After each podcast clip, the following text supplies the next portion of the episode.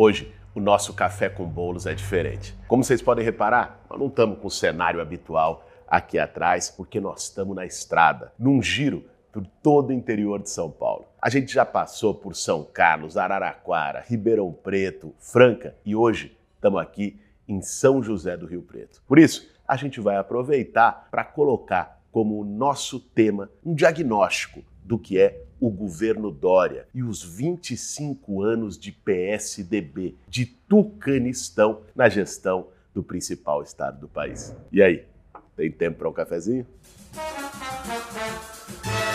Para fazer um bom café, meu bem.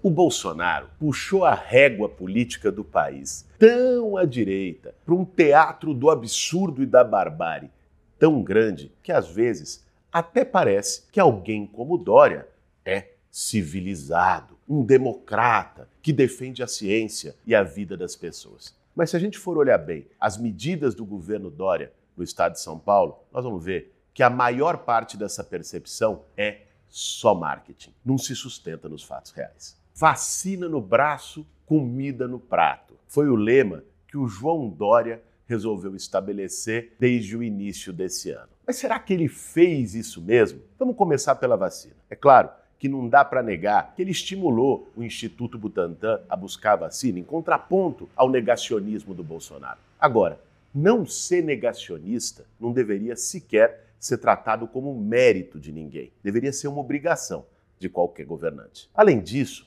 vamos lembrar que lá no início do seu governo, quando Dória foi eleito, ele foi para Davos e tem um vídeo que circula até hoje prometendo privatizar o Instituto do Butantan. O Dória não é o pai da vacina. Os pais e mães da vacina são pesquisadores e pesquisadoras do Instituto Butantan, da ciência pública, trabalhadores e trabalhadoras do SUS que arregaçaram as mangas e estão dando sangue pela imunização do povo paulista e do povo brasileiro. Além disso, aquele que se diz o defensor da ciência, no ano passado, já no meio da pandemia, quis cortar um terço dos recursos da FAPESP, que é a principal instituição de estímulo, fomento à pesquisa científica no estado de São Paulo e uma das principais do Brasil. Vamos lembrar que foi com financiamento da FAPESP o projeto para sequenciar o genoma da Covid. E ainda quis arrancar o fundo de reserva das universidades estaduais. Ah, Boulos, mas você está pegando pesado, você está exagerando. O Dória fez o Plano São Paulo. Tá bom, fez o Plano São Paulo e o seu próprio governo não cumpriu as diretrizes do plano, criando a todo momento um puxadinho aqui, outro acolá, um critério, uma exceção. Eu estava conversando com comerciantes aqui de Rio Preto, dos setores de bar e restaurante, que disseram que as regras mudaram 11 vezes. O Plano São Paulo da maneira como foi conduzido pelo governo Dória, foi uma sanfona. Um abre, fecha, abre, fecha, que não dava estabilidade e segurança nem para os trabalhadores, nem para comerciantes, pequenos e médios empreendedores. O que deveria ter sido feito é, num momento de pico no contágio, fechar e fechar de verdade, com coragem, por um período determinado, dando, é claro, auxílio para as pessoas, auxílio para o pequeno comerciante, um capital de giro a juro zero, com uma carência mais longa, para poder pagar suas contas, pagar os fornecedores, isenção de cobrança de impostos neste período, para que ninguém falisse e ninguém perdesse emprego. Mas não, sofria um lobby aqui,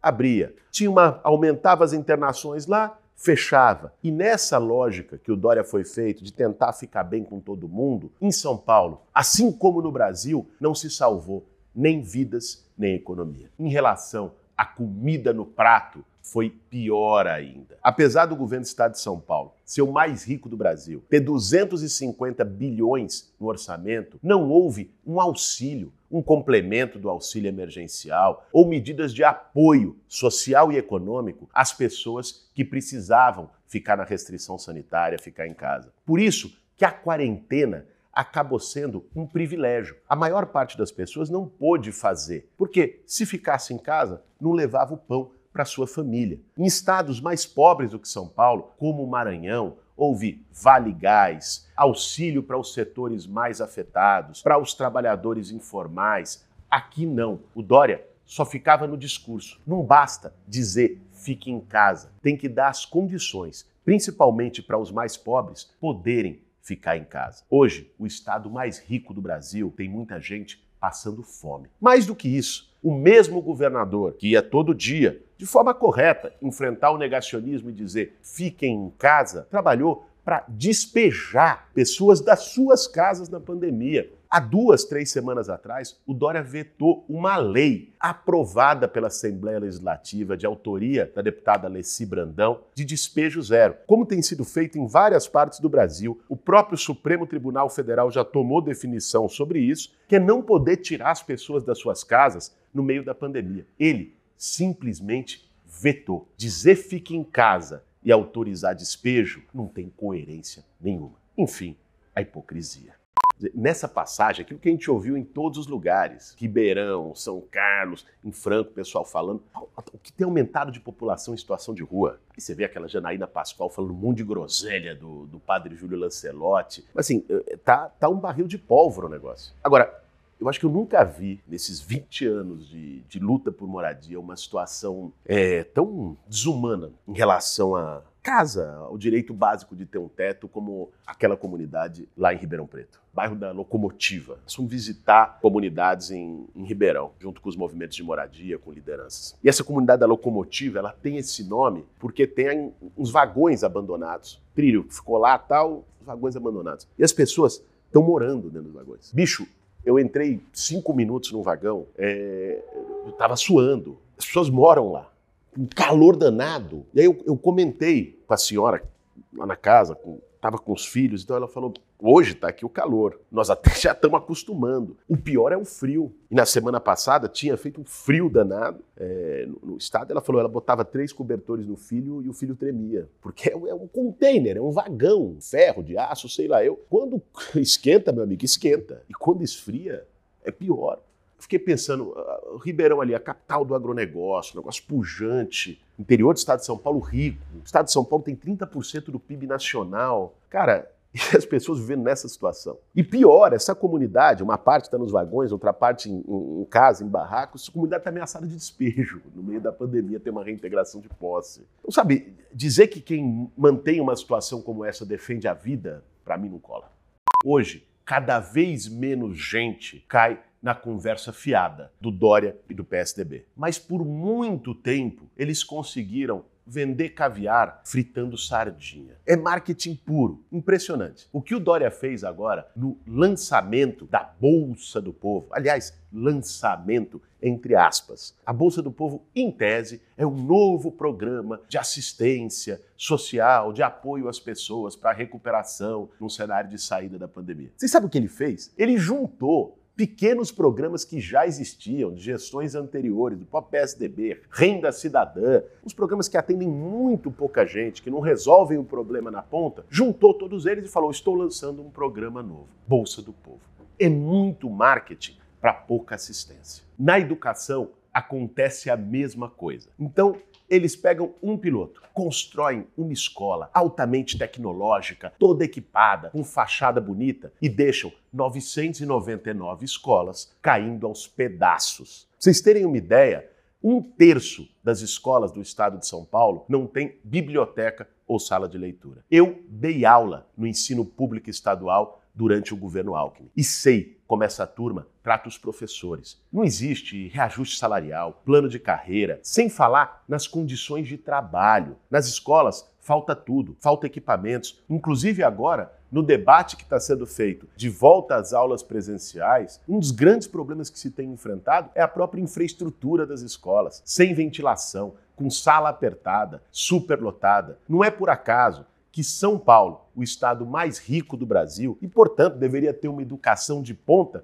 comparado a outros estados, está em sétimo, oitavo lugar no IDEB e lá atrás no salário aos professores. Aí, muita gente pode vir perguntar: mas Bolos, se é tão ruim assim, por que, que eles se reelegem há 25 anos? Alguma coisa de boa deve ter. Essa é uma importante questão. Não dá para entender o estado de São Paulo nas últimas décadas sem entender um fenômeno chamado coronelismo tucano. Como é que o PSDB construiu a máquina para sucessivas reeleições. Não é por grandes marcas, grandes obras, avanço no estado de São Paulo, pelo contrário, o estado está paralisado, vivendo uma situação crítica do ponto de vista econômico e social. Eles criaram um esquema, uma máquina de instrumentalização do recurso público e de uma relação viciada, sobretudo aqui, com o interior do estado. Então, ficam lá dois, três anos enfurnados no Palácio do Bandeirantes, sem fazer grande coisa. Quando chega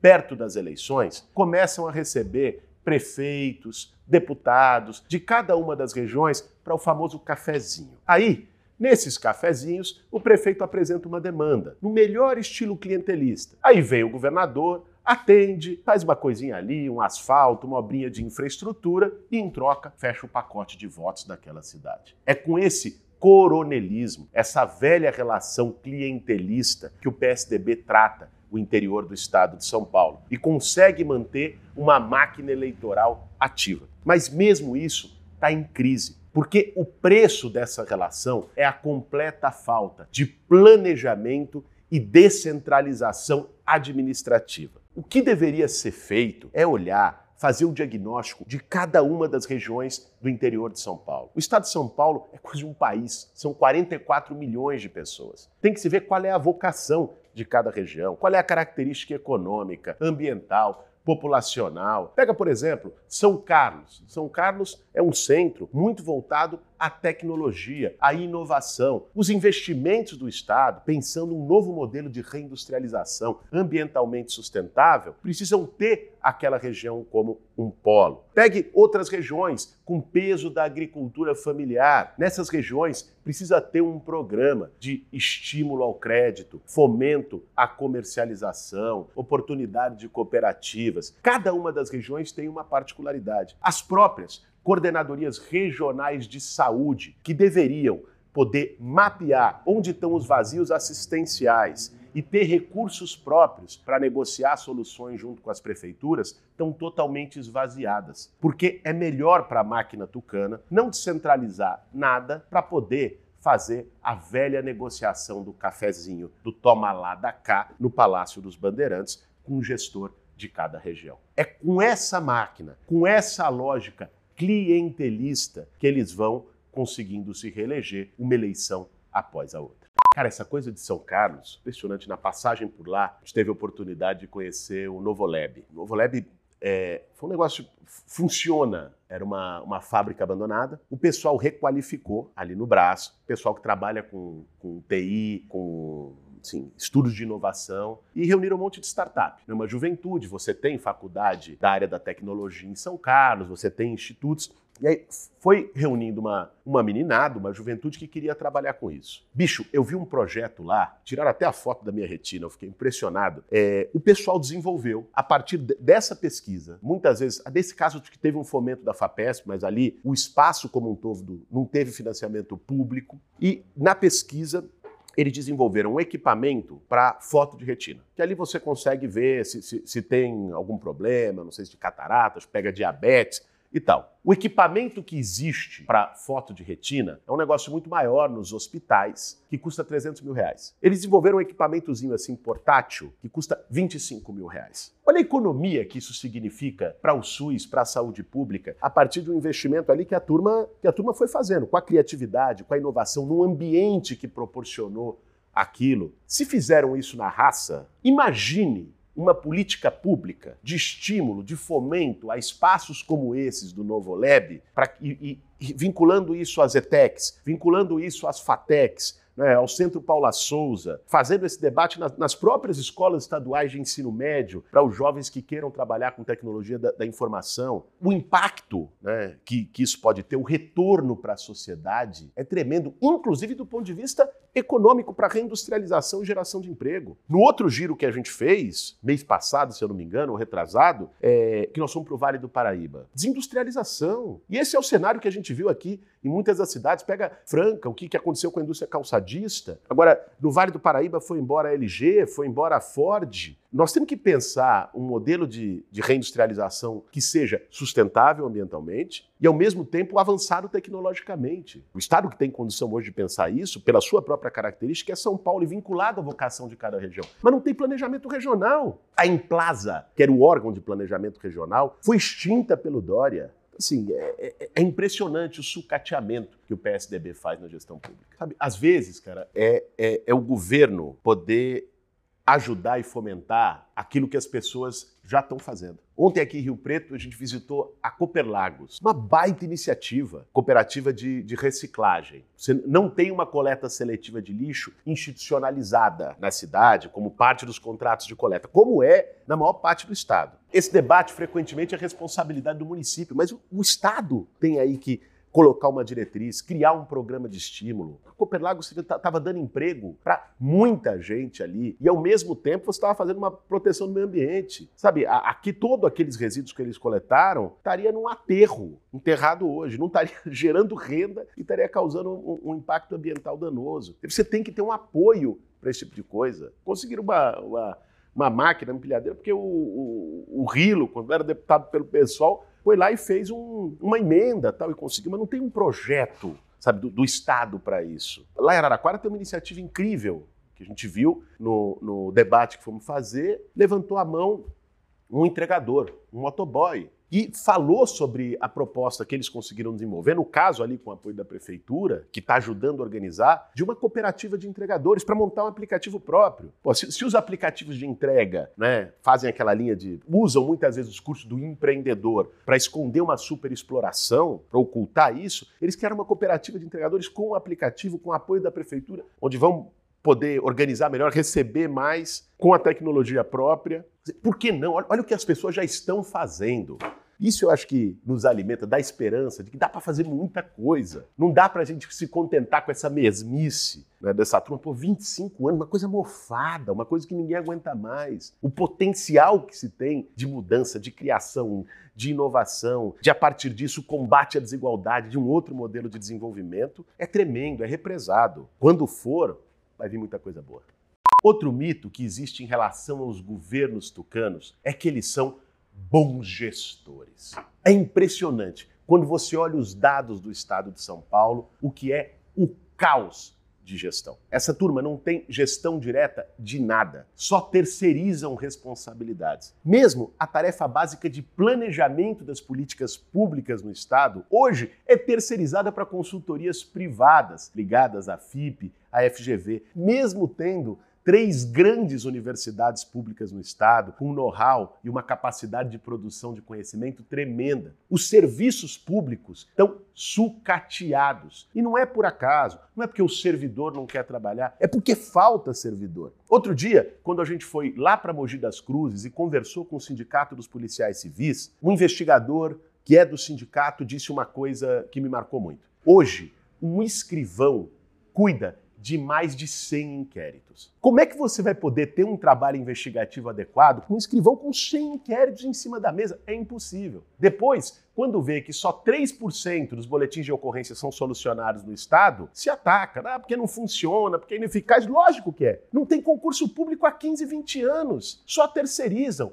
E, sobretudo, usam a máquina pública como cabide de emprego. Olha esse dado que é impressionante. Nós temos hoje, no estado de São Paulo, 26 mil cargos comissionados. 26 mil cargos de indicação política. Se alguém que assinou a fichinha de filiação do PSDB lá em 1995 foi para o governo, esse aí tem mais estabilidade do que um servidor concursado. Falta servidor em todas as áreas, porque o PSDB não abre concurso, as pessoas vão envelhecendo, não repõem os funcionários e o serviço público vai sendo desqualificado. Esses são os famosos gestores. Mais que isso, a terceirização, privatização, concessão traz um prejuízo tremendo para o povo paulista. Eu, vindo de São Paulo aqui para Rio Preto, passando por várias outras cidades, perdi a conta do quanto a gente gastou de pedágio por um regime de concessão de rodovia que é inaceitável. Aqui em São Paulo ainda se concede a rodovia por contrapartida financeira e não considerando o menor valor de pedágio. Há muito tempo nas rodovias federais, e por isso lá o pedágio é mais barato, a empresa que eventualmente pegue uma concessão, ela só pega se oferecer o menor valor. Esse é o critério. Aqui em São Paulo, para andar 100 quilômetros, às vezes você paga 30, 40 reais de pedágio, a depender do trecho. Paiva estava me dizendo aqui que nessa caminhada eu tinha perdido a conta, mas também é para perder mesmo. 18 pedágios, mais de 200 reais no trecho de São Paulo para Rio Preto, passando por essa cidade e voltando para São Paulo. É uma loucura. 25 anos de abandono. Muito marketing, pouco projeto, nada de transparência administrativa e na gestão. Esse é o legado do PSDB. O Estado mais rico do Brasil continua sendo um dos mais desiguais. Já passou da hora da gente se juntar para recuperar esperança em São Paulo. O desafio que a gente tem hoje é, acima de tudo, virar a página do bolsonarismo no Brasil, derrotar esse atraso. Mas também nós temos uma grande oportunidade de acabar de vez com o Tucanistão, devolver esperança para o povo de São Paulo, na capital, na região metropolitana, no interior, no litoral, enfim, um estado com muita diversidade, com vários potenciais e que hoje está abandonado pela falta de políticas públicas de um grupo que se acomodou nos espaços de poder e aparelhou a máquina pública e às vezes ainda tem a cara de pau de apontar o dedo para outras regiões do país e falar de coronelismo. Nós vamos fazer outros episódios do Café com Bolos sobre o governo Dória, as gestões do PSDB e principalmente apontando soluções para o estado de São Paulo. A gente iniciou um processo amplo de diálogo com especialistas, montando grupos de trabalho, com movimentos sociais, fazendo escuta em cada uma dessas regiões por onde a gente tem passado. E a gente quer também a tua contribuição. Não só levando esse debate adiante, compartilhando esse vídeo, ampliando essa reflexão, mas também apresentando as suas propostas. A gente criou na semana passada uma plataforma interativa, diálogosp.com. Lá você pode ver alguns eixos de prioridades que nós estamos norteando o nosso debate e também pode mandar a sua contribuição, a sua sugestão, a sua proposta, seja de uma região do estado, seja de um setor da educação, da cultura, da moradia, da saúde, para que a gente possa construir a muitas mãos e com muita esperança um outro projeto para São Paulo e para o Brasil. Esse foi mais um Café com Bolos. Para fazer um bom café, meu bem.